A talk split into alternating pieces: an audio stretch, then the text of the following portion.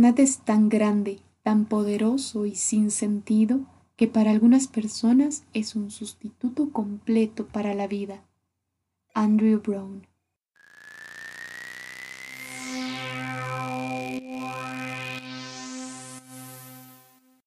Bienvenidos a Status Legal Podcast, un espacio creado para impulsar la transformación del derecho como lo conocemos. Si no has oído hablar de Status, te invito ahora mismo, mientras nos escuchas, a visitar statusbolivia.com. Descubrirás una plataforma diseñada para la innovación legal, el contacto profesional y la difusión de información jurídica. Este podcast nace como una respuesta a las oportunidades y desafíos que la evolución tecnológica trajo para el derecho y el sector legal, entendiendo que el rol de los abogados es fundamental para el futuro de la sociedad. Por ello, te presentamos una nueva forma de concebir y construir derecho. Tenemos grandes invitados, especialistas en distintas ramas jurídicas y sociales, pero también expertos en informática y tecnología. Juntos abordaremos temas emocionantes que podrás escuchar cuando tú prefieras. Notarán que en Status nos apasiona el conocimiento y queremos ser quienes te acerquen a él. Mi nombre es Mariana Vilés y te invito a ser parte de este grandioso camino hacia el futuro del sector legal.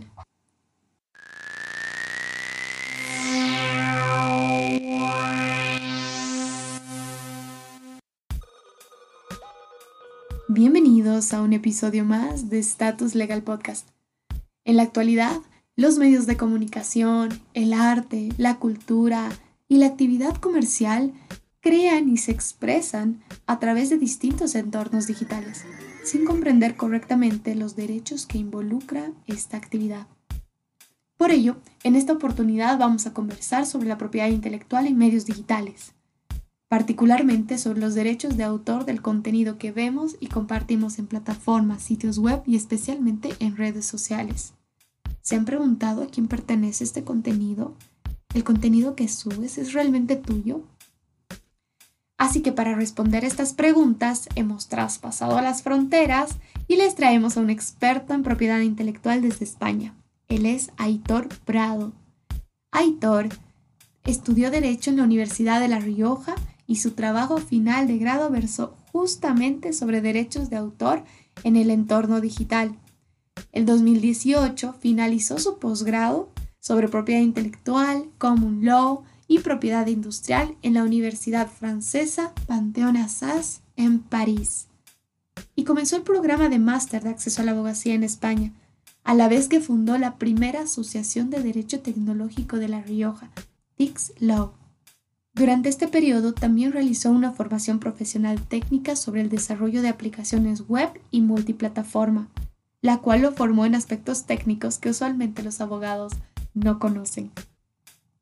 El 2019 terminó su máster con la defensa de su trabajo final, en el que abordó aspectos relativos a la creatividad de la inteligencia artificial y a cómo se protegen las bases de datos que puedan ser generadas por la inteligencia artificial.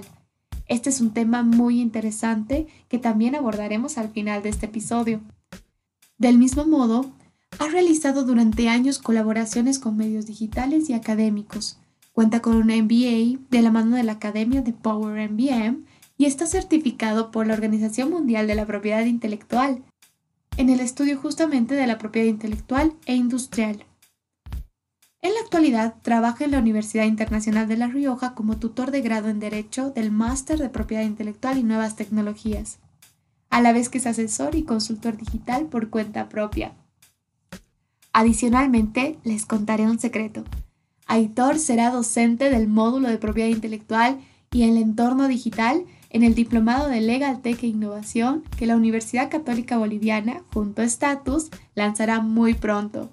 Así que estén atentos y acompáñennos hasta el final de este episodio porque estoy segura que se divertirán y aprenderán tanto como nosotros.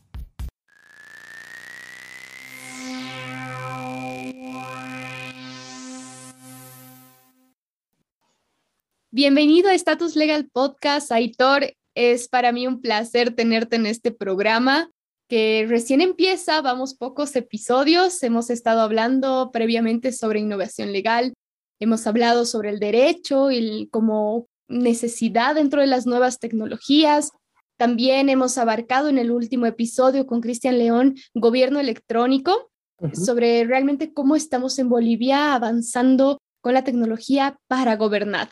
Entonces ahora eh, es para mí genial tenerte acá porque tú tienes una experiencia amplia en lo que es la propiedad intelectual en medios digitales y de eso vamos a hablar en este episodio. Eh, como ya les comentaba, Aitor tiene una gran experiencia en este tema y queremos que desde España, España tiene una legislación avanzada en temas de tecnología, sobre todo si lo comparamos con Bolivia. Entonces, eh, su experiencia pues será muy grata para nosotros. Gracias, Aitor, por tu tiempo. Muchísimas gracias, Mariana, por darme la oportunidad de, bueno, de intentar tener una conversación con vosotros, intentar profundizar en estos temas tan apasionantes. Bueno, en la medida de lo posible, pues vamos a intentar dar respuesta a pequeñas preguntas y que la conversación fluya como si estuviéramos en Bolivia directamente, sentados tranquilamente de tú a tú, que la tecnología pasa, ¿vale? Claro que sí, tomando un cafecito por acá. Esa es la idea. Así, Aitor, entonces, mira, yo quiero preguntarte eh, para empezar, ¿qué ha sido lo que te ha llevado a, especializarte en este tema de propiedad intelectual en entornos digitales? Pues es una pregunta que al final uno sabe dónde acaba, pero no dónde empieza, ¿no? Que se dice muy fácil, pero al final hay que remontarse muy atrás, ¿no? Yo cuando estaba estudiando la carrera en España, el grado en Derecho en la Universidad de La Rioja, ¿vale? La universidad pública de una comunidad autónoma muy pequeña, pues eh, como podemos darnos un poco cuenta, no es una universidad muy grande. Entonces, uno ve todas las asignaturas que tiene y no hay una especialización propia en propiedad intelectual ni nuevas tecnologías. Entonces, claro, uno va avanzando y va encontrando en su camino pues pequeñas pistas o personas que te van encauzando en una dirección. En este caso, la persona que me encauzó a mí fue mi profesor de Derecho del Consumo, el catedrático eh, Sergio Cámara Lapuente, que es especialista en Derecho del Consumo. Y aparte de eso, le encantan todos los temas digitales y fue él quien me propuso eh, hacer mi primer TFG, que es como en España al terminar el grado se hace una defensa de una especie de trabajo pequeño, una investigación profunda sobre un tema en concreto. ¿no? Entonces, eh, todo ello vino eh, a, consecuencia de que yo realicé en su asignatura un trabajo sobre eh, las cláusulas abusivas que podríamos encontrar mediante, o sea, utilizando todo el rato la, la, ley, de, la ley de protección de consumidores de España, eh, sobre eh, analizando todas las cláusulas de cada una de las plataformas streaming que había en ese momento, que eran pocas, todavía no había sido el boom, ¿vale? Estamos hablando de que Netflix acaba de llegar a España, Amazon Prime casi no se conocía, ¿vale? Rakuten TV era una cosita que estaba por ahí volando en la atmósfera, ¿no? Y lo que hicimos fue revisarlas todas. Y detectamos que había cláusulas que eran potencialmente abusivas para el consumidor y que eh, dejaba en manos del empresario de estas grandes, ahora grandes de verdad, eh, multinacionales, eh, todo el poder del contrato, ¿no? Es decir, al final podían, con un chasquido de dedos, expulsarte de la plataforma, que no volvieras a ella, si incumplías, o ellos querían que incumplías contractualmente algún término del contrato, tranquilamente podían resolverlo, con lo cual tú te quedabas sin oportunidad de poder alegar nada. Entonces, bueno, todo ese tipo de cosas. A raíz de esto, sí que nos dimos cuenta eh, de que, bueno, de que esto nos gustaba, al fin y al cabo.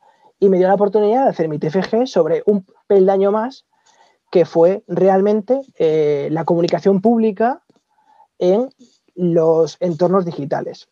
El derecho a la comunicación pública es un derecho muy importante, ¿vale? Eh, podemos encontrarlo, ¿vale? En la, en la, legislación española, en la ley de propiedad intelectual, entre el artículo 12 y el 18, ¿vale? Más o menos. No voy a decir exactamente el artículo porque me puede bailar en la cabeza ahora mismo. Pero es un artículo muy importante, ¿vale? Y es la puesta a disposición de contenido que está en Internet, ¿vale? Y que el titular de derechos de autor, para esa puesta a disposición, tiene que dar su permiso. Por ejemplo, eh, imaginemos que una película sube, se sube a YouTube. Esa película ha sido rodada, eh, ha sido rodada por unos productores, unos directores, etcétera, y tiene unos derechos de autor que están vinculados a ellas, a, esa misma película.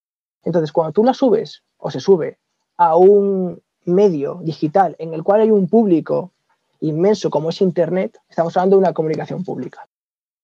Esa comunicación pública tiene que tener eh, el permiso del titular de derechos de autor. Si no los tiene, estamos hablando de un ilícito civil, ¿vale? Y en el casos muy graves podría subsumirse en un ilícito penal, ¿vale? Aquí viene todo el, aquí viene todo el fenómeno, aquí viene todo el fenómeno de, eh, bueno, igual no se conoce en Bolivia este justo este caso, pero seguro que hay plataformas que utilizan el linking, es decir, eh, una página web con un montón, un catálogo inmenso de películas que se encuentran subidas o almacenadas en un, en un, en un servidor de un tercero, en el cual tú accediendo con un clic, puedes visionarlas en streaming, sin pagar nada. Eso es, eso es el famoso linking. Entonces ahí estás efectuando una comunicación pública. Todo esto era de lo que yo hablaba en mi, en mi TFG no con tanta profundidad como puedo hablar ahora, porque fue hace muchísimos años, ¿vale?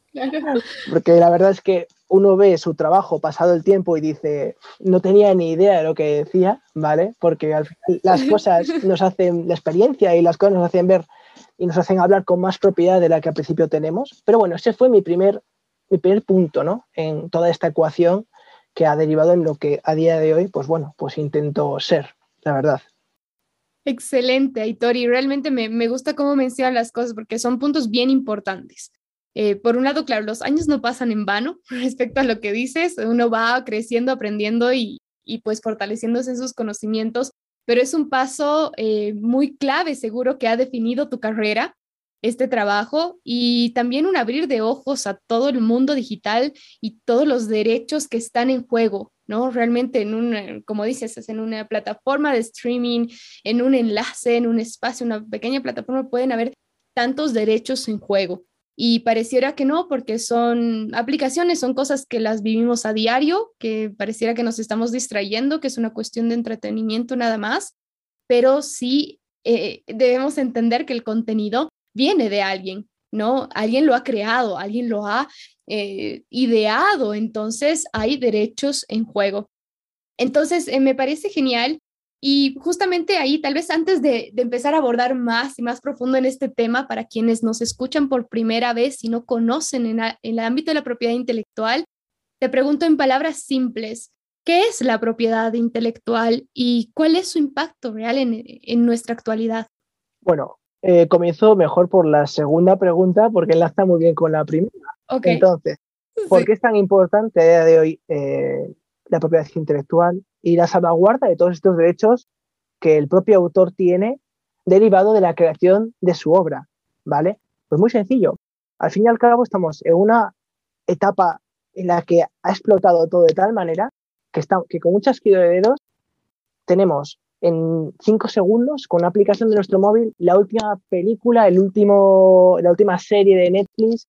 Y, eso todo nos ha hecho que la sociedad avance de tal forma en un consumismo de lo audiovisual y de, lo, de, la, industria del entretenimiento que parece que todo lo que está en Internet, todo lo que está en Internet se puede usar y no pasa nada. En palabras de algún conocido mío o de, algún, o de gente que se dedica directamente a esto, dice, bueno, si está en Internet se puede usar. Bueno, vamos a ver hasta cierto punto. Se podrá usar siempre y cuando esté licenciado de una manera determinada. Por ejemplo, eh, las Creative Commons son unas licencias muy específicas que nos permiten licenciar nuestro contenido, el que hemos creado, del cual somos titulares y autores, y nos permite eh, poder eh, decidir en qué punto y en qué derechos cedemos esos a terceros. Divulgación, de hacer una obra derivada de ellos, eso sí, siempre y cuando se nos, la nuestra autoría siempre esté, eh, se muestre, porque no olvidemos, y ahora es cuando enlazo con lo primero, que el derecho, la propiedad intelectual tiene un punto que es el derecho de autor. El derecho que, los derechos que tiene el autor propio con su creación por el mero hecho de crearla. Estaríamos hablando de que eh, existe una vertiente patrimonial, que es la, entre comillas, importante, porque es la que más dinero genera, ¿vale? Y luego hay una parte que es eh, la, vertiente no patrimonial. Estamos hablando de los derechos morales que tiene un autor. Por ejemplo, imaginemos que mañana eh, escribo una canción, compongo una canción, me la compra la Warner, ¿vale? Warner Music. Y resulta que en un momento determinado yo eh, decido retirarla del mercado. No me gusta, no me gusta nada. Bueno, podría hacerlo. El derecho de autor me permite esa facultad de retirada de la obra. Eso sí, no sin a cambio tener que pagar el perjuicio causado a Warner y los, y los eh, el desembolso que haya eh, realizado a la hora de comercializar, que es otro derecho importantísimo, la comercialización y distribución de copias físicas es súper importante, es otro derecho, de, que el derecho de autor cede a terceros a cambio de una remuneración económica, esto es un derecho patrimonial también, muy vinculado también a la comunicación pública, como he dicho antes. Así, así pues también tendríamos un derecho de reproducción, que es el que se utiliza para sacar copias, que luego posteriormente se ponen en manos de terceros, ¿vale? Pero como podemos ver, todo este tipo de, de puzzle toma más sentido a día de hoy. Hay una brecha mmm, brutal entre el mundo analógico de hace 100 años y el mundo de hoy. La propiedad intelectual no nace con la ley española, ni nace con la ley alemana, ni, no, no, nace con el convenio de Berna. ¿Vale? El convenio de Berna hizo que en Europa, al menos en Europa, mmm, en general en 1800, se empezara a pensar en la manera de que los autores tenían que ser protegidos. ¿Vale? Y era un, un tratado internacional en toda regla.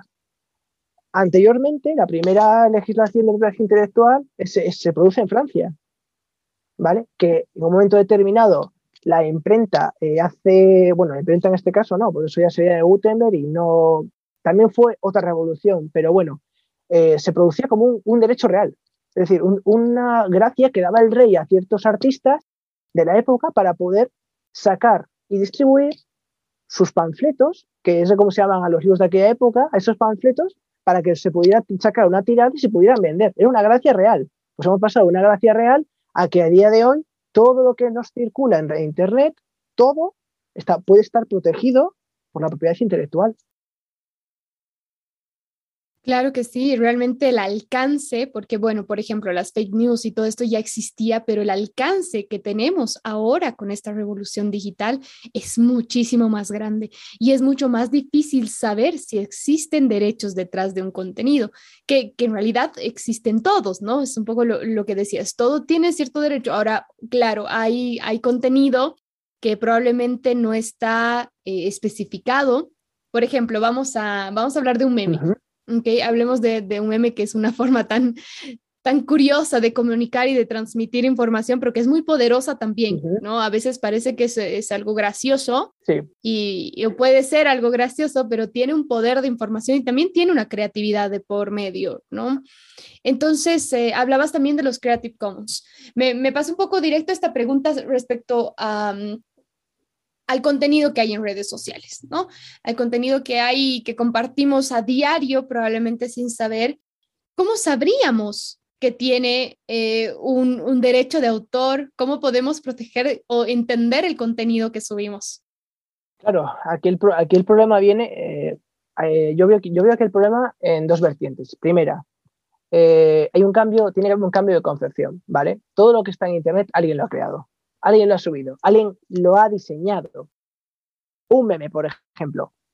Recojo un poco el guante porque me parece un ejemplo muy interesante. Y es muy sencillo. La cuestión es, ¿de dónde ha salido el meme? Se me viene a la cabeza, por ejemplo, no sé si has visto la película Shrek. ¿La has visto alguna vez? Vale. Sí, vale. claro. El ogro. Vale. Hay un meme de un ogro que hace así.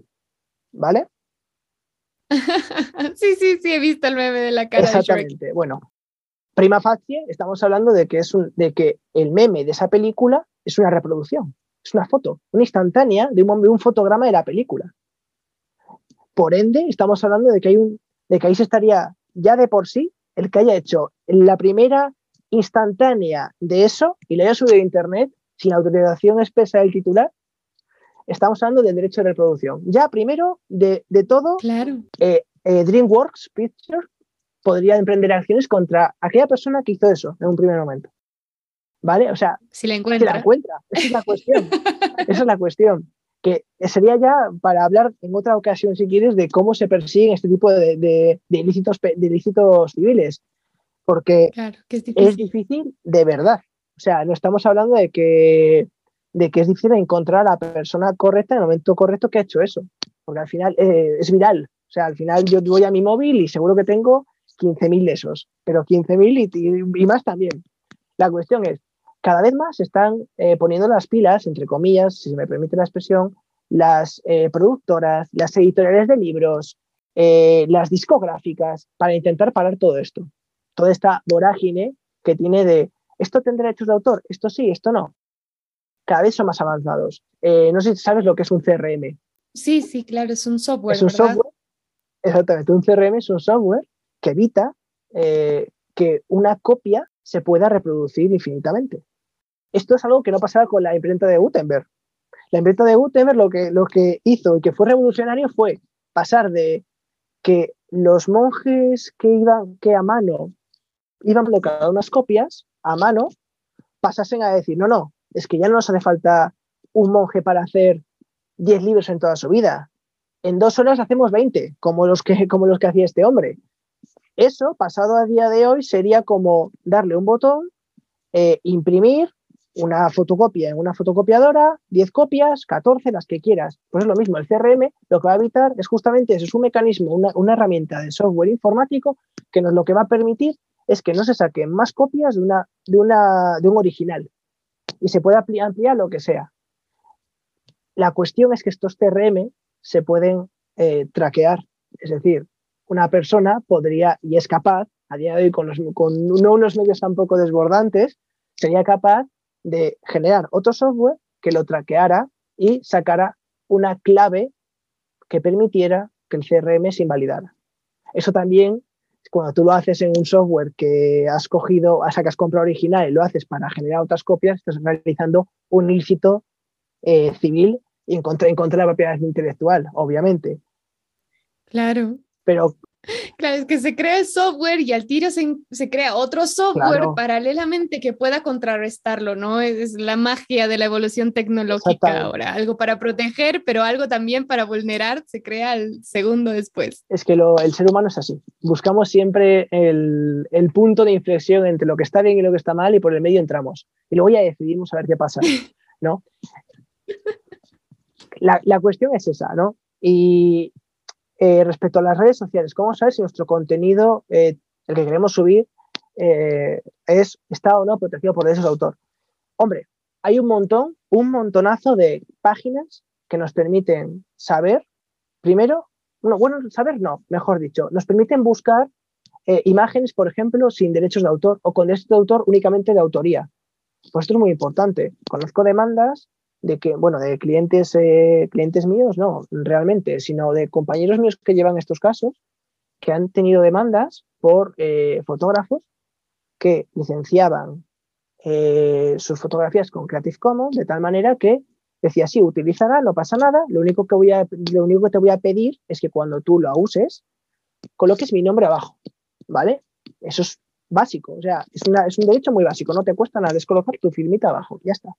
Pues ¿Qué pasaba? Que la licencia estaba configurada de una forma un poco fraudulenta para que la persona que lo utilizara no se le informase de manera correcta de que tenía que incluir el nombre, con lo cual se usaban esas fotografías para, imagínate, para un restaurante, para un para tu fondo de la página web que quieres crear como emprendedora que me has comentado, ese tipo de cosas, y el autor se enteraba mediante otros mecanismos de software, que es que actualmente en Internet está todo, que está todo en Internet. O sea, puedes realizar una búsqueda con el código meta de una foto que tú has hecho y ese código meta no, no, varía.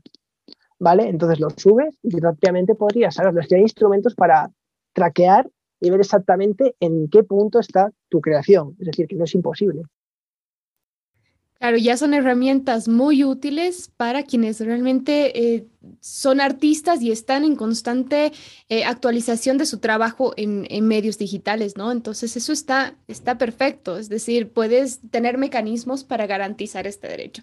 Y tal vez algo que me gustaría aclarar para quienes no conocen mucho sobre el tema, lo que dices de que más allá de que vayan a pagarle al fotógrafo por esta foto, lo que se pide en muchos de estos lugares, bancos de, de imágenes gratuitas, es que se respete el nombre del autor. ¿Por qué? Porque los derechos de autor tienen esta, esta doble este doble de derechos, ¿no? Por un lado, los derechos morales, que son, es, es justamente eso, que se reconozca el autor por su obra, ¿no? El reconocimiento público por la obra que ha hecho más allá de los patrimoniales que puedan o no verse en juego, como pasa con los Creative Commons, que muchas veces no, no necesitas, digamos, pagarle al autor y puedes utilizarlo, incluso algunas veces modificarlo de acuerdo a lo que se tenga, pero los derechos morales son intrínsecos y como decías hace un momento, nacen con la obra, entonces es algo que no le podemos negar al autor, ¿no? Pero que nuestras malas prácticas tal vez han, han hecho que nosotros creamos que son, son cosas que no le pertenecen a nadie. Ahora, también hay cosas que no pertenecen a nadie en Internet, ¿cierto? O sea, llega un punto de viralidad en que se vuelve todo de dominio público. ¿Cuándo pasa esto? Eso es muy interesante porque, de hecho, es poco conocido. Es muy poco conocido y, a mí me preguntan algunos conocidos que tengo que se dedican al mundo del cine, al mundo del arte, oye, ¿cómo, dónde, ¿dónde puedo conseguir esto? Que estoy haciendo una película, estoy haciendo un corto. Digo, oye, ¿por qué no, te, ¿por qué no accedes a, a la página del gobierno español que te aparece el dominio público y puedes descargarte tranquilamente la partitura de, yo qué sé, de, Mozart, obviamente, porque hace mucho que falleció, ¿no? Pero, pero claro, una, esto es muy importante. Una cosa es que te puedes descargar la partitura de Mozart, ¿vale? De una novena sinfonía de Beethoven, por ejemplo, voy a cambiar de autor por, más, por hacerlo más sencillo. Pero otra cosa diferente es que tú puedas usar la novena sinfonía de Beethoven interpretada por la Filarmónica de Suecia. Porque aquí, porque aquí, y aquí es donde todo el mundo falla, que todo el mundo falla porque piensa que, ah, porque está libre de derechos de autor, puedo utilizar lo de la Filarmónica de Suecia. Ya, pero es que resulta que es, que es un intérprete y por tanto tiene un derecho afín sobre la obra. Es decir, esto ya sería incluso otro, otro escalón más dentro de, dentro de los derechos de autor. ¿vale? Esos derechos afines o conexos que siempre vienen bien pero que están a medio camino entre la nada, entre la nada y los derechos de autor, están ahí en el medio, ¿no?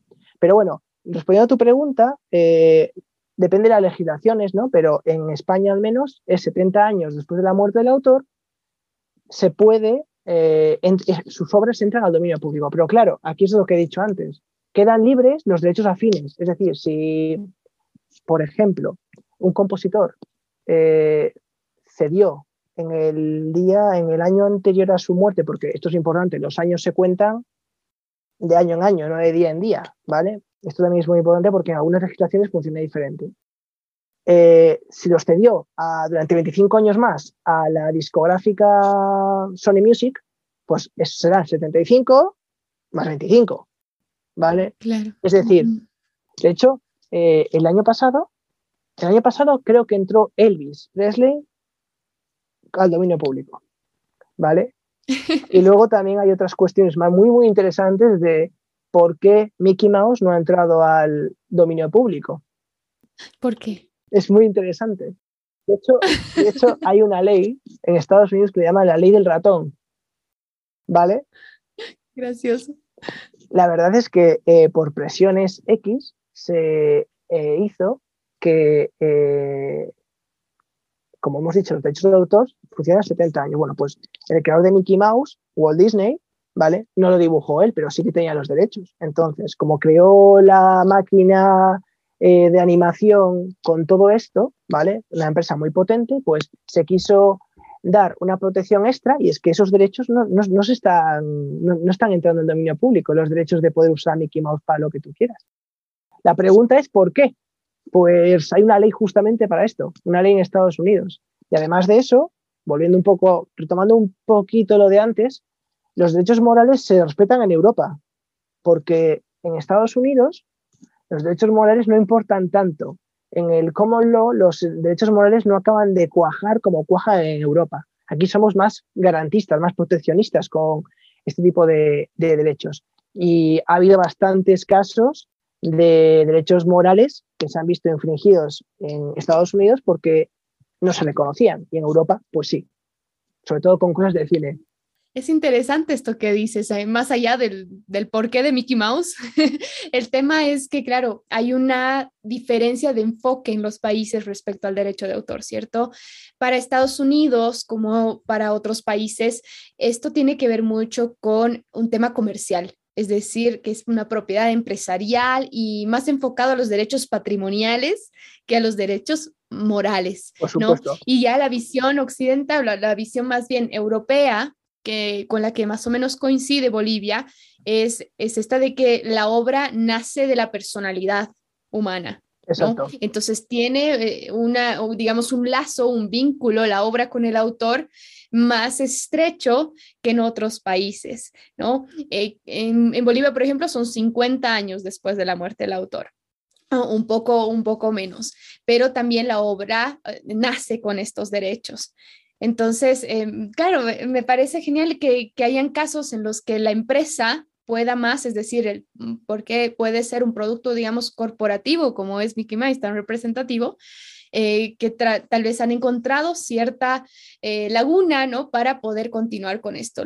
Tal vez alejándome un poquito, pero pasa lo mismo con la Coca-Cola. ¿Por qué Coca-Cola no ha perdido la patente de, su fórmula mágica? Porque en realidad lo que hacen cada 20 años, que es el, el tiempo que dura sus patentes, es cambiar una pequeña cosita en el procedimiento y volverla a registrar.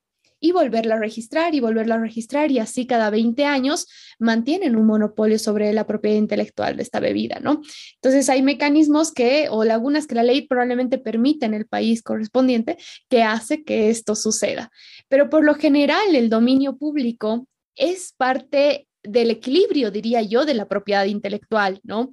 Porque inicialmente tú generas una obra y te pertenece de forma inmediata, mereces reconocimiento, es más, mereces tener los beneficios sobre ella, pero determinado tiempo después pasa a la población en general, a la sociedad, porque permite que nos, nosotros evolucionemos como sociedad, ¿no? De un invento nazca otro o de una obra se vayan generando todos estos derechos conexos a los que tú te refieres. En Bolivia lo llamamos también así, ¿no? Los derechos conexos.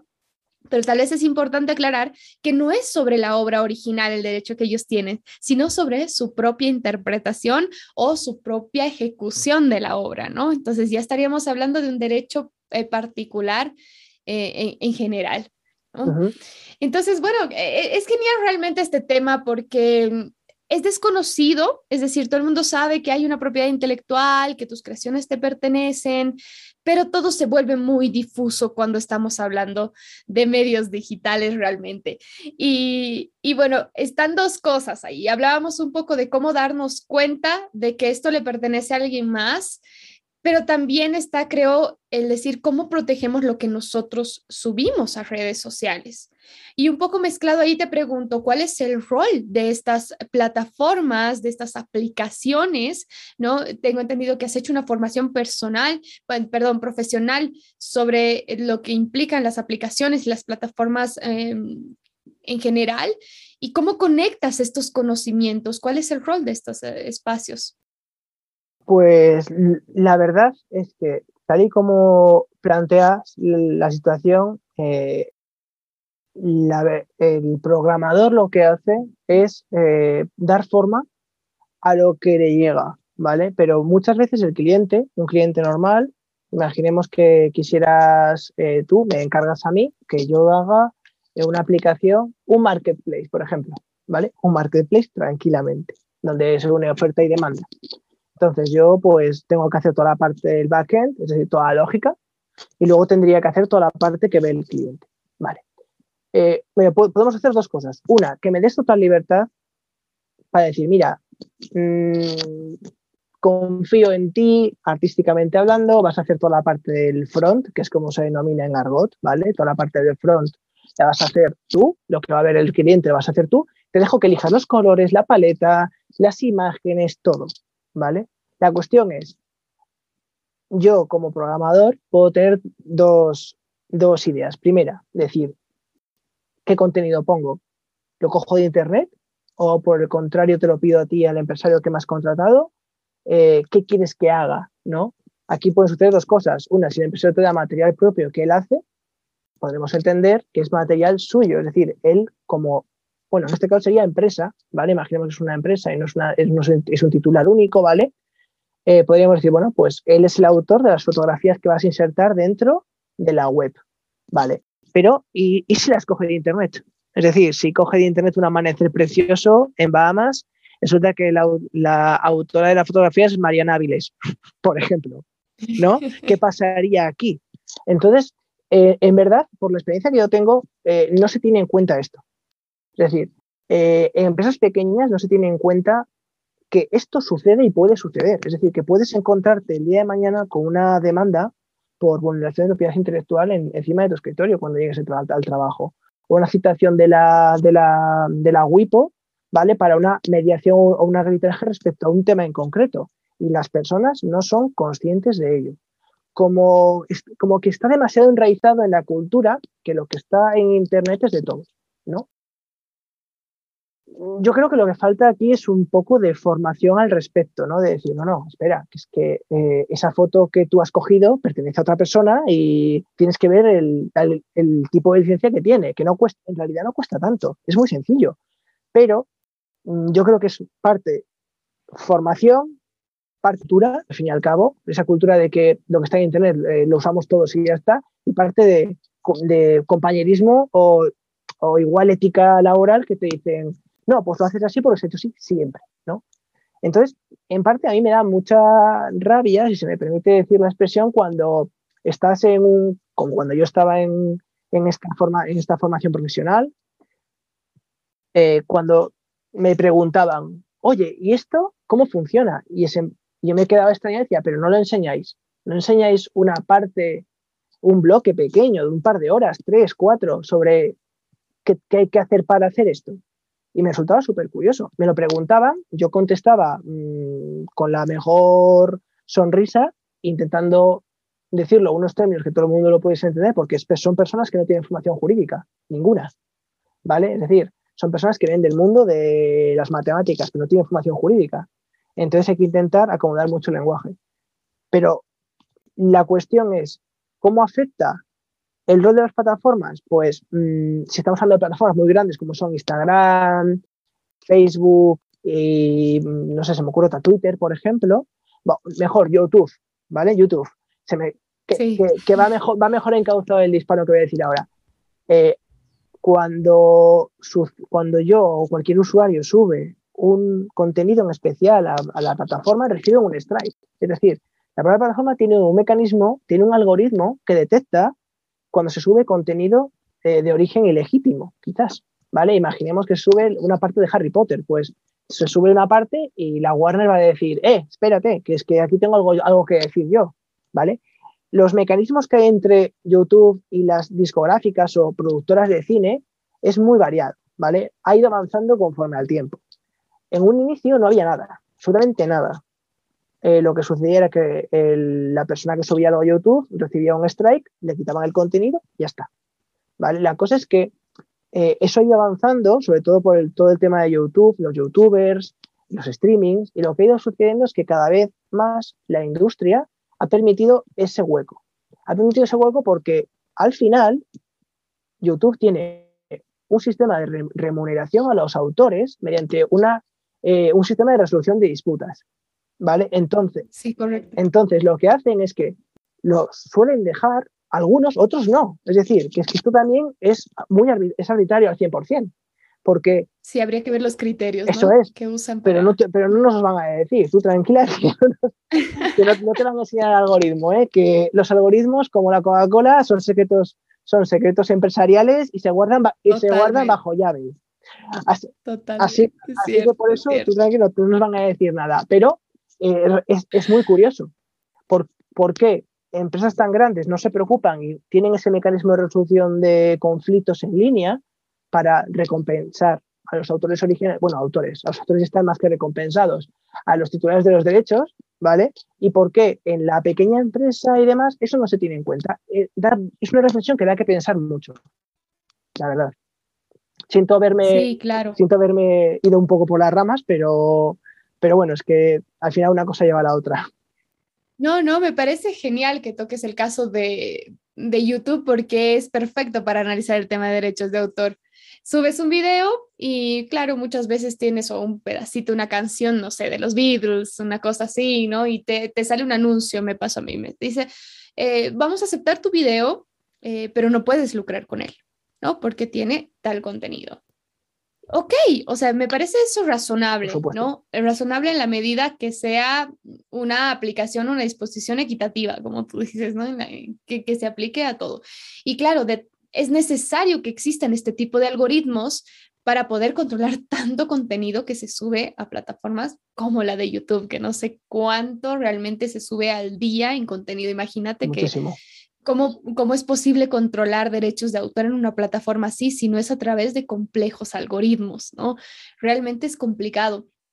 Pero hay otras disposiciones, retomando un poco lo que decía sobre el análisis de términos y condiciones que hiciste en primer grado, o sea, e, en tu primer trabajo de, de grado. Me parece que es un tema alucinante, porque ahí realmente te das cuenta de que, para empezar, las personas no lo leen, no lo leen para nada. Segundo, son contratos de adhesión que no se negocian, ¿no? Que son totalmente determinados por eh, las plataformas.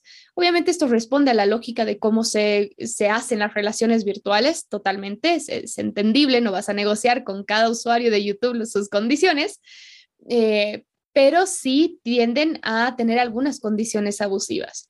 Por ejemplo, en, Bolivia la, aplicación masiva es Facebook de momento. Si bien Instagram está tomando mucha fuerza y sobre todo la fuerza juvenil, digamos, se, pasa más ahí, eh, pues todavía lo que más se utiliza es Facebook. Y si nosotros nos vamos a leer las, los términos y condiciones de Facebook sobre derechos de autor, te están diciendo de que por supuesto que tus derechos se respetan. Es decir, yo me tomo una selfie en este momento, así súper linda, le he puesto una configuración especial en la, en la, cámara y entonces, eh, según yo, he hecho una fotografía muy bonita. Entonces la subo, ¿no? Y Facebook te dice, los derechos de autor te pertenecen. Tú no pierdes tus derechos de autor por nada en esta plataforma pero nos concedes una licencia gratuita, transferible, eterna, básicamente, ¿no? Y que la pueden transferir también. Es una licencia realmente muy amplia, muy, muy amplia para eh, que ellos puedan incluso volverla a compartir. Bueno, perdemos el control una vez que sube a las redes sociales, esto puede llegar a muchos espacios, ¿no? Entonces, ¿realmente se respetan los derechos de autor? O sea, ¿cuál es esta política que implica que hay una licencia tan grande en las redes sociales? Claro, es que esto eh, es justamente lo que dices, es un enganche eh, fundamental. O sea, al final es un lo tomas o lo dejas, pero brutal. Es decir, si tú quieres entrar en el juego, aceptar las reglas del juego. La cuestión es que con una licencia tan grande tampoco explícita, tampoco explícita, tan abstracta, estás licenciando gratis tu contenido. O sea, yo entiendo que una licencia, sobre todo gratuita, es que eh, estás dando permiso para que otros la usen, pero eh, que se lucren de ella al final. Estás licenciando el contenido, al fin y al cabo. Sí. Entonces, eh, también es muy curioso en YouTube, bueno, has dicho Facebook, pero es que YouTube cuando yo realicé ese trabajo, yo me encargué de las, esto igual tenía que haberlo dicho un poco antes, pero bueno, yo me encargué justamente de esa cláusula, ¿vale? De esa cláusula. Y era totalmente obtusa, era oscurísima, porque si no tú, tú no sabes lo que es una licencia, licenciatario, licenciante, eh, licencia en exclusiva, lo que ha dicho, intransferible, transferible, nacional, internacional, eterna, temporal. O sea, si no sabes eso, eh, el usuario está eh, más que vendido. O sea, al final es que, uno, no se leen, como bien dices. Dos, de leerlas, estamos hablando de que las de. Hay un gráfico por, internet, si puedes, lo revisas porque es, es increíble. Se tarda, se tardarías más en leer todos los términos y condiciones de Facebook, ¿vale? De Tumblr, de Twitter, que en leer la Biblia. de verdad, o sea, e-, es, algo verídico. O sea, Si encuentro, o sea, si encuentro por ahí a lo largo de estos días o, posteriormente el gráfico, te lo enseño. O sea, la Biblia, que dices, es que estamos hablando de un texto bastante grande. ¿Vale? Entonces, ¿se puede luchar contra ellos? Sí, pero es que para este tipo de cuestiones habría que meterse en la legislación de, ah, espera, claro, que es que Facebook está afincada en Estados Unidos. anda, mira tú qué cosas. ¿Qué legislación aplicamos aquí? ¿La nuestra, que establecimiento mercantil? ¿La de España? ¿La de Bolivia? ¿Cuál? Y si subo una, y una foto desde España pero vivo en Bolivia y resido en Jamaica, ¿qué legislación se aplica? Es que es justamente por esto por lo que es tan importante conocer este tipo de cuestiones. ¿Por qué? Porque es que el foro en el cual puedes demandar es, es primordial, literalmente. Es justamente eso. Claro, y realmente las fronteras son tan difusas en medios digitales, ¿no? Es, muy complicado determinarlo. Claro que va, hay factores determinantes en derecho, como de dónde viene la IP, ¿no? Habría que ver eso, la jurisdicción a la que le corresponde Facebook, pero también Facebook, por más de que haya sido, ahorita está tiene legalmente constituido en California, ¿no? En Estados Unidos, pero también tiene la obligación de cumplir leyes a nivel nacional. No, nada le quita el hecho de poder cumplir ciertas normas, ¿no? Claro. Pero es muy complicado el momento de mandarlo, justamente porque tenemos estos términos y condiciones súper rígidos que nosotros hemos aceptado voluntariamente, tal vez no conscientemente, pero sí voluntariamente. Mm, de todas formas, la legislación de consumo sí que nos permitiría hacer algo al respecto. La cuestión es que, claro, mm, podríamos incluso hablar sobre, vale, y tú me has dado la licencia de esto, ¿no? ¿Y yo qué te he pedido a cambio? Nada. Ah, espera, sí, te he pedido los datos. Te he pedido tus datos, ¿no? Es decir, has pagado crematísticamente hablando unos datos para hacer la red, me has dado tus datos.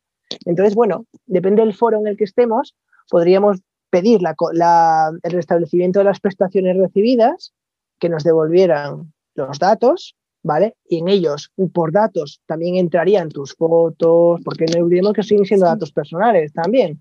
Es decir, según lo que hagamos, es decir, una foto del selfie, el ejemplo que has puesto es un dato personal, porque al fin y al cabo es una foto tuya. Pero, uno, es, un es una foto tuya de tu persona, pero también es una foto de tu autoría. Tenemos ahí un, un, un régimen mixto, que a veces nos olvidamos. Por eso es también muy importante eh, saber y conocer un poco del reglamento de protección de datos de Europa, ver qué entra, ver qué no entra y demás, ¿vale? Más que nada porque esto es muy complejo.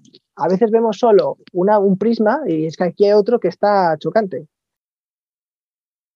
Claro, en casos como el ejemplo se juntan ambas cosas. Y mira, no sé si lo sabes, pero aquí en Bolivia no tenemos ley de protección de datos aún. O sea que ahí también tenemos una laguna gigante de desprotección jurídica con todo el contenido que se sube a redes sociales, ¿no? Y sumando a esto que un fotógrafo, por ejemplo, ¿cuál es el medio para poder difundir lo que hace? Pues van a ser las redes sociales. Por supuesto. Totalmente. Instagram, por ejemplo, es una gran herramienta para quienes eh, son fotógrafos y quieren distribuir su trabajo. Entonces, si bien te están dando la herramienta para poder llegar lejos y, que tu trabajo sea reconocido, por otra parte te están quitando un, montón de derechos. Por supuesto. Entonces habría que poner eso en balanza y es bastante complicado, más si no tienes conocimiento sobre el tema. No solo eso, sino, y o sea, ya entrando incluso en lo que comentabas de cómo gestionas todo el contenido que aparece en YouTube. ¿Cómo lo gestionas?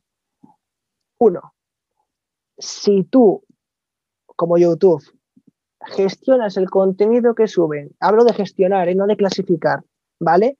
Gestionas el contenido de tal forma que dices, este sí, este no, yo creo, y esto es una percepción mía, una opinión juris propia, que, ya, que dejas automáticamente de ser un intermediario. Para mí, YouTube, para mí, YouTube es un expositor, ¿vale? Es una base de datos de muchísimos, muchísimos, muchísimos vídeos. YouTube ha dejado de ser intermediario cuando empieza a clasificar y decidir qué tipo de vídeo tiene derecho de autor o no. Con lo cual, si se le escapa alguno, debería ser responsable. Porque conoce. Claro. Porque conoce. Es una interesante perspectiva de las cosas, claro, porque ya no estás dando las mismas, eh, o sea, los criterios son ambiguos y no son conocidos, ¿no? Un poco por ahí, entonces lo que sale primero eh, tiene, tiene este sentido de exposición que, que, dices, nunca lo había visto de esa manera, ¿no? Pero realmente es como decir, ok, estos cuadros van en, el, en, en la pared principal de la exposición. Los demás ponlos por ahí atrás, a ver si, o los demás no, no me gustan, pueden ir al depósito, ¿no? Eh, es bien interesante si lo vemos así, de hecho me parece que hay un caso de Google que ha tratado este tema, ¿verdad, Aitor? Sí, de hecho, eh, con Google lo que, está, lo que se está gestionando últimamente son cuestiones de competencia y cuestiones antimonopolio y prácticas eh, colusorias, que se dice. Tiene una cuota de mercado tan amplia y tan grande que con sus Google Ads, él promociona sus productos a coste cero, pero a la competencia le cuesta adquirir esos Google Ads para poder promocionarse. De hecho, mi, tesis funciona, va, va a versar sobre cuestiones de competencia en este tipo de cuestiones.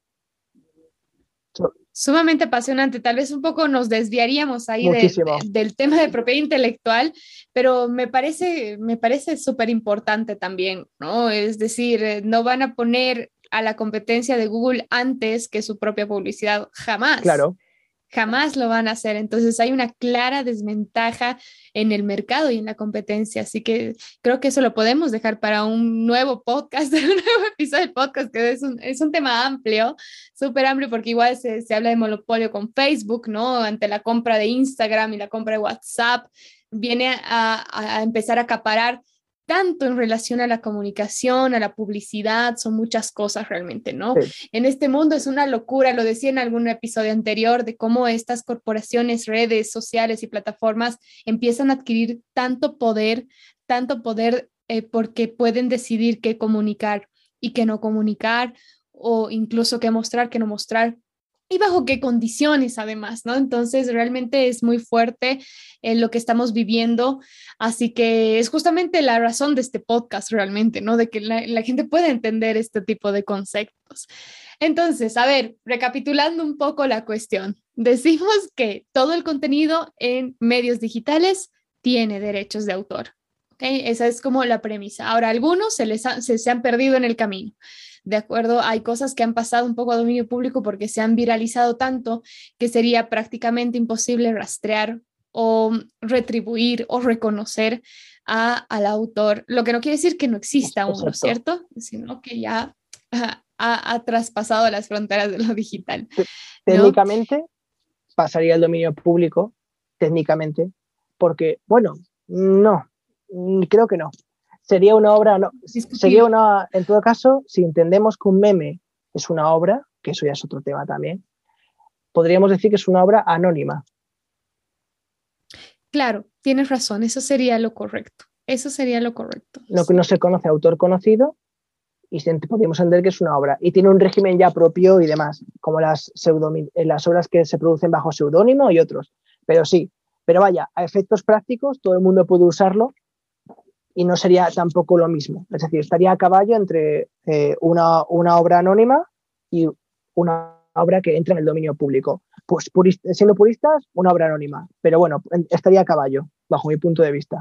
Claro, no, no, es, es una precisión súper importante realmente. Entonces, bueno, por un lado, creo que hay que generar conciencia del contenido que compartimos y que sea reconocido el autor.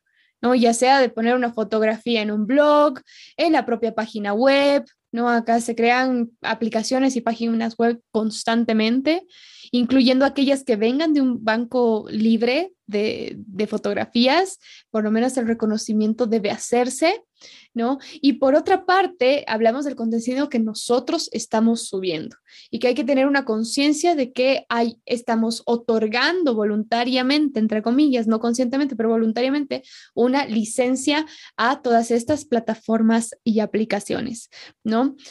Pero hay otras cosas más de las que, que abarca esta propiedad intelectual que es gigante, ¿no? Y quería pasar a, preguntarte sobre este, este último trabajo que hiciste en relación a la inteligencia artificial. Tienes un trabajo de máster, ¿no? Final de máster que es sobre la inteligencia artificial y las bases de datos, la minería de datos, que, que también se relaciona mucho con lo que estábamos hablando ya, es decir, hay tanta información, tantos datos que se administran por, estas, eh, eh, por estos medios digitales, pero eh, la pregunta es, cómo se protege la inteligencia artificial y cómo se protegen también los bancos de datos, que son una creación al fin y al cabo muchas veces, ¿no? Tal vez no siempre originales, pero tienen un, régimen de protección jurídica. Sí, eh, ya te digo que para hablar de mi TFM tendríamos que utilizar otro podcast más porque, porque resulta complicado aglutinarlo todo. Pero bueno, de manera eh, somera, ¿vale? Y sin entrar tampoco mucho detalle, mi TFM eh, se basó principalmente en analizar qué tipos de datos, primero, se utilizan para entrenar una inteligencia artificial, un modelo, ¿vale? Y ahí desglosaba eh, datos personales, datos no personales. Obviamente, obviamente lo, lo iba fijando con la protección jurídica correspondiente. Si datos personales el GPD, no personales hay una directiva y un reglamento propio para el uso de datos no personales, ¿vale? Luego, obras protegidas por la ley de propiedad intelectual y es donde entraban las bases de datos, ¿no? Las bases de datos en la legislación europea, eh, luego se transpuso a la legislación española, se hizo mediante una directiva, ¿vale? Las bases de datos se, le, ha llegado, ha llegado a llamar la bestia negra, ¿no? De, las, de la propiedad intelectual, ¿no? Porque a diferencia del resto, eh, lo que se protege no es la obra en sí, sino el esfuerzo económico que el empresario ha puesto a la hora de confeccionarlas, en la, tanto en la verificación como en la obtención de esos datos. Y eh, en ese, justo en ese punto es donde yo decía, bueno, eh, imaginemos por un momento que tenemos una inteligencia artificial que hemos entrenado, ¿no? con unos datos, ¿vale? Nuestro objetivo es hacer una inteligencia artificial que cree bases de datos por un lado, esas bases de datos que sean creadas por la inteligencia artificial, y aquí podemos poner un montón de ejemplos, ¿no? Sistematizadas, o sea, organizadas o desorganizadas, ¿no?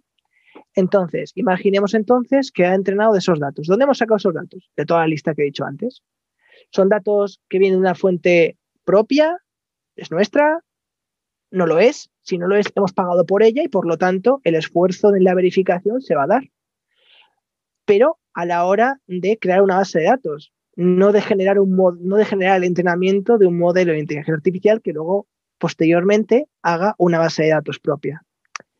Sé que es un puede ser un poco lío, ¿vale? Lo que estoy diciendo, pero a mi modo de ver, se podría proteger una base de datos creada por una inteligencia artificial si entendemos que eh, el trabajo que ha hecho esa inteligencia artificial es el mismo trabajo que ha, que ha desarrollado un programador senior durante tantas horas, durante tantos días, al realmente hacer un modelo de base de datos en relacional en, la, en el cual todo funciona a la perfección. Y ahí, justo en, los, en la parte que digo de verificación, obtención de datos, esto, todo ese tipo de, de capital que sí que se protege para, que para incentivar justamente la creación de bases de datos, entra, dentro de ese capital, entra el sueldo de los programadores. Entonces yo decía, bueno, está haciendo el trabajo de un programador, aunque haya un programador detrás. ¿Por qué no? ¿Por qué ese software no va a ser protegible? ¿O por qué esa base de datos no va a ser protegible? ¿no? Eso por un lado. Luego, por otro lado, ¿qué pasa? Podemos hacer, bueno, esa, esa base de datos resultante la protegemos por esta vía. Bueno, vale, protegida queda. Y si no, ¿qué hacemos? ¿Cómo protegemos esa base de datos? Pues técnicamente no se podría proteger por el derecho sui generis, que he dicho, porque no podría, porque solo se protege la obtención, verificación y, exposición de los contenidos. Bueno, podríamos protegerla también por derecho contractual. Derecho contractual puro y duro. Eh, obviamente, los canales no son los mismos y podría suceder que, que incluso eh, al protegerla contractualmente hablando, eh, se nos negase la, eh, se nos negase propiamente la, protección por vía de derechos de autor, porque claro, si no cumple estas tres características que he dicho antes, esa base de datos no va a poder protegerse por derechos generis. Ojo, sí que se va a poder proteger por, proteger por derechos de autor porque si en el caso de que se ordenen sus contenidos de una forma original, esto es muy difícil. O sea, actualmente es casi imposible ordenar una base de datos de una manera eh, que sea original porque eh, todas las bases de datos contienen un index, ¿vale? Para que podamos buscar. Y eso se inventó hace mucho, así que es muy difícil que eso sea una forma original de presentar el contenido. Eh, y tampoco, tampoco podríamos obtener esta eh, protección por derechos de autor normal, o sea, se me permite por el término normal, tampoco se podría porque eh, estaríamos hablando de que el problema fundamental, aparte de la exposición de los contenidos, también radica en que normalmente las bases de datos se organizan y se exponen de manera funcional. Es decir, constituyen una función, no es un elemento artístico.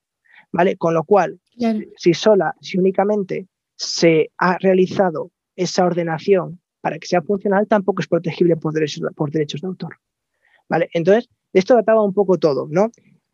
Para finalizar, lo que acababa de, de concluir era, era, si bien es cierto que actualmente no se le atribuye una personalidad jurídica a una máquina, ¿vale? Aunque el Parlamento Europeo, mediante instrumentos variados, ha intentado generar esa personalidad jurídica o, si no, pensarla, eh, sí que es cierto que, bajo mi punto de vista, eh, funcionan como herramientas. Es decir, actualmente podríamos incluso decir, bueno, ¿en qué medida un artista pinta un cuadro ayudado por la inteligencia artificial? Si, le si únicamente le da a un botón y es la inteligencia artificial quien hace todo, incluso elige los colores, incluso, estamos diciendo que incluso elige los colores. A mí me gusta eh, plasmar un paralelismo con, ¿acaso el ayudante de Velázquez que le pasaba los colores es el autor de las meninas? Pues no lo es, ¿no? El autor de las meninas es Velázquez. Por mucho que eh, su ayudante que le, que le sostenía la paleta de colores y le pasaba los pinceles le ayudase. Pues es exactamente igual que lo que opino sobre la inteligencia artificial y su autoría. Actualmente, si no hay una persona detrás que configure esa máquina, le dé los colores, la tonalidad, el algoritmo, no va a crear nada, ¿vale? O casi nada, es decir, nada nace de la nada, ¿vale? Con lo cual, mi opinión es, ahora mismo son herramientas, sí que tienen una capacidad de toma de decisiones que a veces resulta increíble, ¿vale?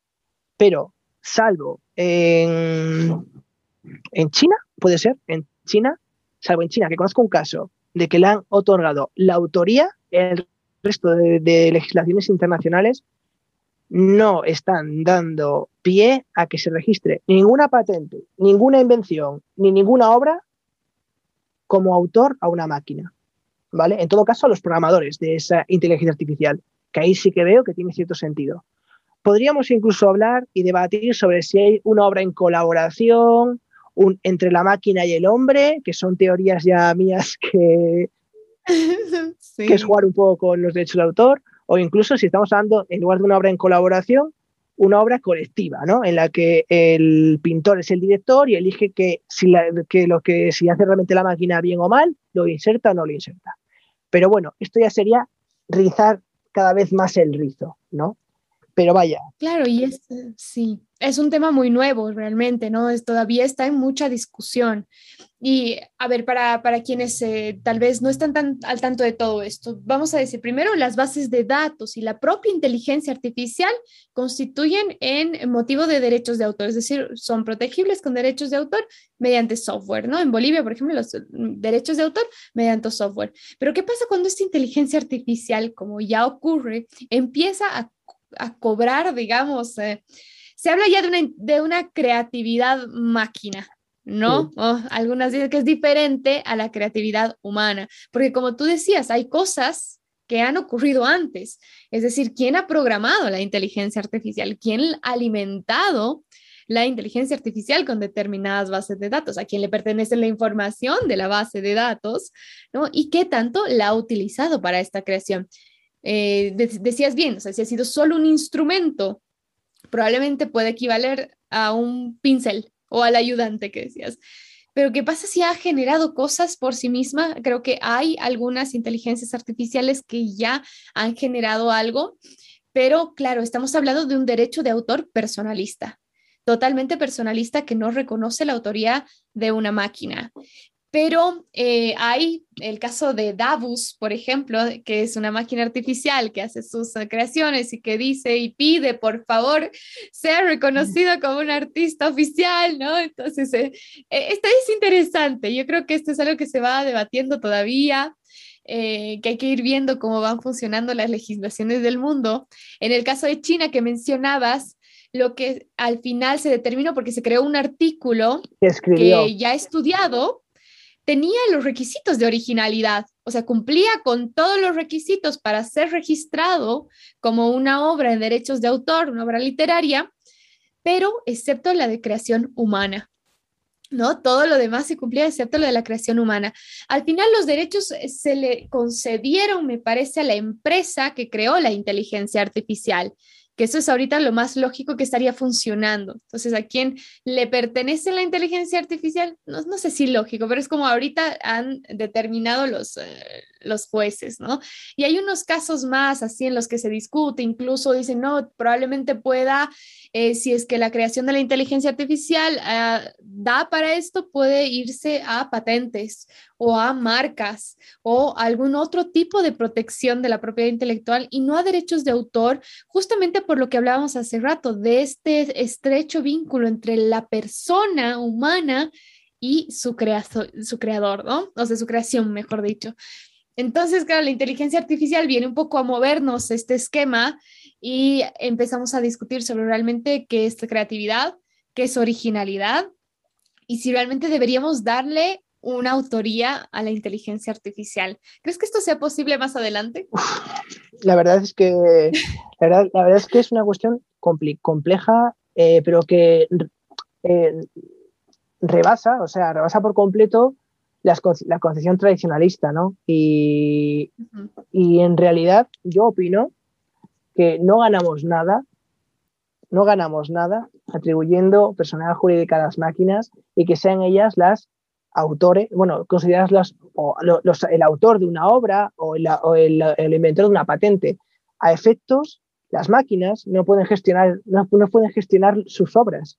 Entonces, si, si comprásemos al final la teoría de que son considerados autores, ¿qué ganamos?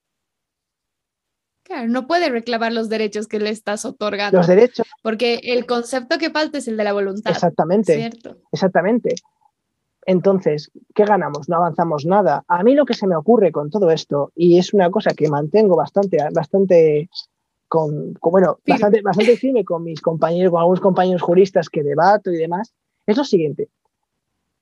Se está generando esta corriente de proporcionar a las máquinas personalidad jurídica y derechos por eh, una voluntad de las empresas grandes de poder esquivar responsabilidades futuras. Me explico. Imaginemos que creamos una inteligencia artificial dotada de cuerpo que pinta y el día de mañana en medio de un concierto, un concierto, perdón, un concierto no, una, eh, una exposición en la que pinta, pues resulta que en lugar de pintar el cuadro nos empieza a pintar a todos. ¿Vale? Un fallo de programación. ¿Quién va a responder? ¿Quién va a responder de eso? Si tiene personalidad jurídica, tendrá que responder esa ya, ¿no? Y... Claro. ¿Y qué pasa si vulnera derechos de autor? Por ejemplo, está este caso de la inteligencia artificial ah, alimentada con todas las obras de Sebastian Bach. O Rembrandt. No sé si Y ha empezado a componer nuevas canciones con todo, o sea, el mismo estilo, la misma sintonía y todo lo que tenía Bach. Entonces, ¿a quién realmente le pertenece estas nuevas canciones? Es muy discutible. ¿Y qué pasa si vulnera estos derechos aún de un tercero? Ya no sea Bach, digamos, por porque Bach no está aquí y ya no le corresponden los derechos. Pero si fuera alguien que pudiera reclamarlos, a la máquina no la va a reclamar. Entonces, creo que ahí es muy importante esto de la responsabilidad civil sobre la máquina, más allá de que sea o no sea la autora al 100%, ¿no? Más allá de decir, este, este cuadro realmente se pintó por la máquina o se pintó por Pepe, no lo sé, pero alguien tiene que ser responsable de esa máquina, ¿no? Además que viene con una idea de la sociedad que tenemos, como humanidad que tenemos, que son las máquinas para nosotros. Son una herramienta, o sea, no sé, no creo que queramos que sean algo más, no creo que queramos mirar a magia igual, igual, porque ya estaríamos hablando, no sé, de, Robocop o algo por el estilo, ¿no? Entonces, bueno, no sé, creo que es importante fijar esto, la responsabilidad, el momento en el que se ejerzan derechos, porque si, si hacemos, digamos, un, eh, un planteamiento general de todo lo que hablamos, la idea de los derechos de autor es justamente esa, que se pueda reconocer y que se puedan reclamar derechos vulnerados. ¿No? Entonces eh, debería ir por ese camino. Y la cuestión es, ¿quién es sujeto de derechos? Los seres humanos. Sí. Punto y final. Totalmente personalista. Exactamente. Entonces, al final, mm, hasta que se avance de tal manera que estemos ante realmente una total incorporación de, la, de una IA a nuestras vidas, que tomen físico, carne y puedan incluso, incluso eh, cumplir el mito del Frankenstein moderno, ¿vale? Yo dudo muchísimo que se les, se les eh, aporten derechos, porque actualmente tampoco son tan listos como creemos y lo único que hacen es repetir y repetir y repetir y repetir las instrucciones que una vez se les dieron, porque al final es hacen lo que nosotros, pero mucho más rápido, ¿vale? Literalmente. y de hecho, eh, son entrenados mediante redes neuronales. O sea, es decir, redes neuronales que funcionan como un cerebro, como nuestros cerebros. Exactamente igual. O sea, es decir, que si lo planteamos de otra forma, estaríamos creando humanos sintéticos, entre comillas, o cogiendo, el, cogiendo un poco el, la analogía, estaríamos creando eh, seres humanos o mentes sintéticas, si lo prefieres más, más común, ¿no? una, mente sintética. ¿Qué somos? Sino, sino mentes con cuerpo, alma, corazón, no sé. nos estamos desviando porque al final es parte de la ética, ¿no? Y que al final nuestra sociedad se ha construido con valores humanos, ¿vale? Al final, para mí no dista más eh, un pincel de lo que dista el New Rembrandt que diseñó Huawei, por ejemplo, ¿vale? O sea, al, al fin y al cabo es eso. Pero que nos podemos servir de ellos, perfectísimo no, ni sienten ni padecen al fin y al cabo. Claro, claro, sí, o sea, creo que no se trata de equiparar a la humanidad, ¿no? es decir, si bien vamos a crear algo como humanidad en función a lo que nosotros somos, es decir, se trata de imitar la inteligencia humana y es lo que se, está consiguiendo, eh, no se trata de reemplazarnos, si bien algunas actividades han sido reemplazadas, sino de hacer un trabajo más eficiente, ¿no? Como tú decías, lo mismo, pero más rápido, más eficiente y probablemente eh, de forma infinita, porque, claro, nosotros somos seres orgánicos y finitos, ¿no? Claro. Entonces creo que va por, por, por ahí el tema. Pero la propiedad intelectual, los derechos de autor y las obras tienen una esencia muy de creatividad, de esencia de natural, de aquello que te hace sentir emociones también, ¿no? Por eso cuando yo escuchaba una canción hecha por inteligencia artificial, me sentía rara, no, no, no, sé qué me estaba transmitiendo, no sé si te ha pasado, has escuchado lo que han hecho, entonces como que, ¿qué me transmite, no? Porque las canciones humanas alguna emoción te transmite, ya sea tristeza, nostalgia, amor, felicidad, lo que sea. Es raro porque realmente no son eh, seres, no son eh, personas capaces de sentir, entonces tienen y creo que su función va más a la eficiencia que a la verdadera creación.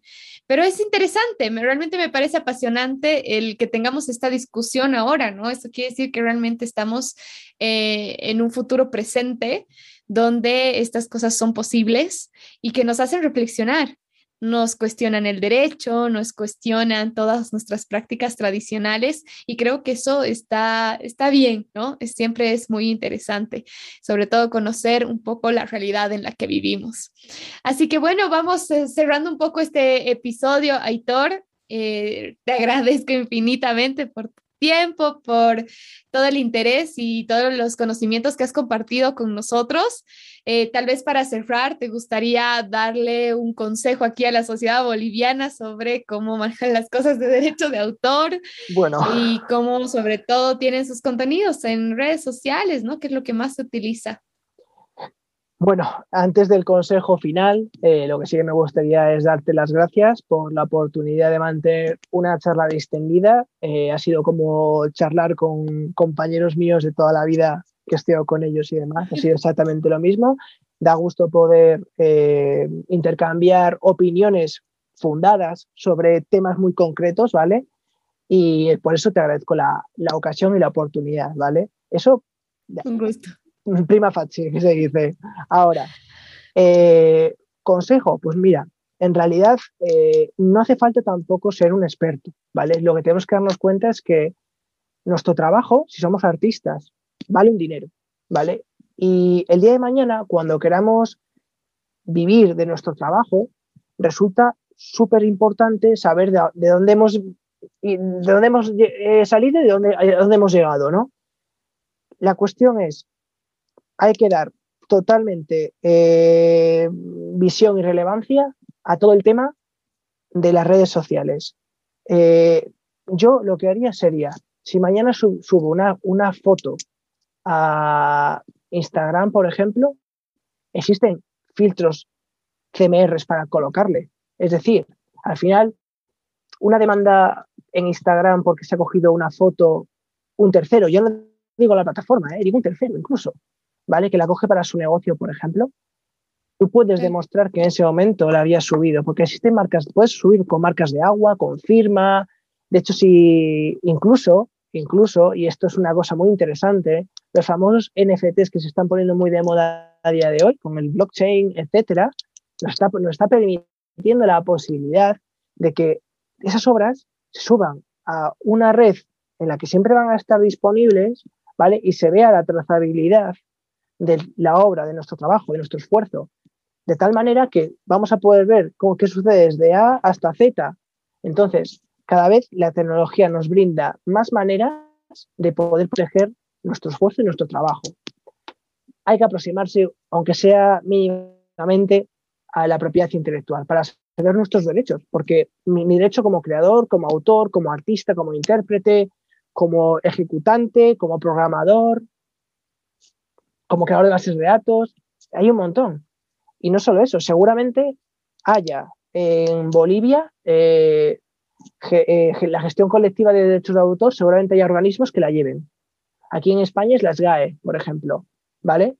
No sé si, o sea, no conozco exactamente los colectivos que lo, que lo, llevan, que lo llevan en Bolivia, pero sí que es muy recomendable y suele haber cursillos y demás de ese tipo de cuestiones y que son súper sencillos de acudir, te dejan te deja súper tranquilo sobre lo que puedes y no puedes hacer y que, que al final el saber no ocupa lugar. Entonces yo animo a todo el mundo a que se aproxime a la propiedad intelectual, que sobre todo es apasionante, o sea, es apasionante y, eso que al fin y al cabo mmm, nuestro contenido vale dinero, lo que hacemos vale dinero y no podemos dejar tampoco que otras personas se lucren de él o lo usen de manera indebida sin nuestro consentimiento.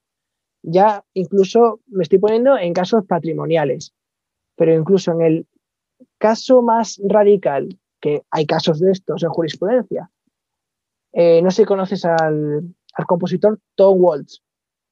Seguramente. No, no lo conozco. Seguramente no.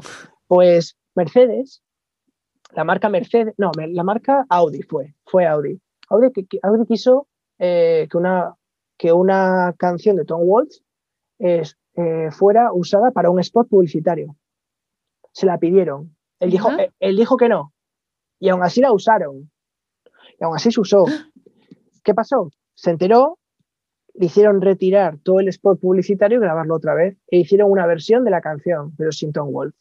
¿Vale? Lo que quiero decir con todo esto es que si no sabemos nuestros derechos, es muy posible que nos pasen estas cosas. Y es que los autores tienen muchísimo poder sobre sus creaciones. ¿Vale? Y es que a veces no se ve. Es únicamente eso. Hay que pensar con la cabeza, chicos. Ya está, no, no hay que hacer mucho más. Gracias, Aitor. Me parece genial. Me parece genial el consejo que das, es decir, ya seas eh, artista, emprendedor, lo que fuera, tienes derechos sobre tus creaciones, tienes derechos sobre tu marca, tienes derechos sobre todo aquello que produce tu inteligencia y eh, creo que es simplemente informarte para poder protegerlo, que es lo que nos dice. Los invito también a visitar la revista jurídica de, de statusbolivia.com. Ahí estamos todo el tiempo, tiempo publicando estas cosas. Hablamos sobre qué es la propiedad intelectual. Si alguien le se ha quedado como corto el tema, pues contáctenos, están ahí el tema de las NFTs me queda chico, creo que eh, vale la pena igual otro episodio para hablar de esto. Hay mucho ahí, ¿eh? Porque bueno, estamos hablando de, de gifts, de, de, de, imágenes que se venden a 90 mil dólares, así mucho, mucho más dinero. Entonces, eh, son cosas que se van creando en nuestra realidad actual, que tienen muchísimo valor y que alguien los hizo. Entonces, eh, es importante respetar la creatividad humana porque también es parte del desarrollo social al que vamos a dar paso. Así que agradeciéndote nuevamente, Aitor, que no sea la primera vez. Pronto estaremos en otros episodios. Un abrazo a la distancia. Un abrazo para ti, Mariana, y muchísimas gracias por la, por la oportunidad de nuevo. Y bueno, ya veo que como en mi casa, así que Así que vamos, para cuando quieras ya sabes dónde estamos.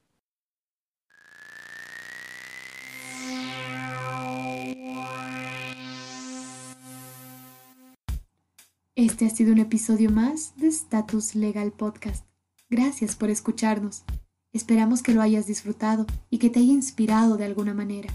Si ha sido así, compártelo. Nos ayudarás a que más personas sean parte de la evolución del derecho. Recuerda que puedes visitar statusbolivia.com, registrarte sin costo, promover tu perfil profesional y contribuir con la difusión de información jurídica. Y si lo que buscas es innovar en la prestación de tus servicios legales, tenemos mucho que ofrecerte. Por ejemplo, como parte de nuestros servicios de marketing jurídico, podemos diseñarte una marca única, hacerte sesiones de fotografía profesional y asesorarte en el manejo de redes sociales. Asimismo, modestia aparte, creamos muy buenos eventos académicos. Si visitas nuestro canal de YouTube, verás que hemos realizado con mucho éxito diferentes webinars y congresos sobre derecho y tecnología. Ve y aprende. Ahora, también ofrecemos gestión de pasantías para firmas y estudios jurídicos. Los contactamos con los mejores estudiantes de derecho y así generamos oportunidades para todos. Finalmente, si te sientes lista o listo para asumir el reto digital, te ofrecemos desarrollar tu propio sitio web. Como puedes ver, te ofrecemos todo lo que necesitas para tener presencia digital y despegar tu carrera. Visítanos o escríbenos. Estamos en todas las redes sociales.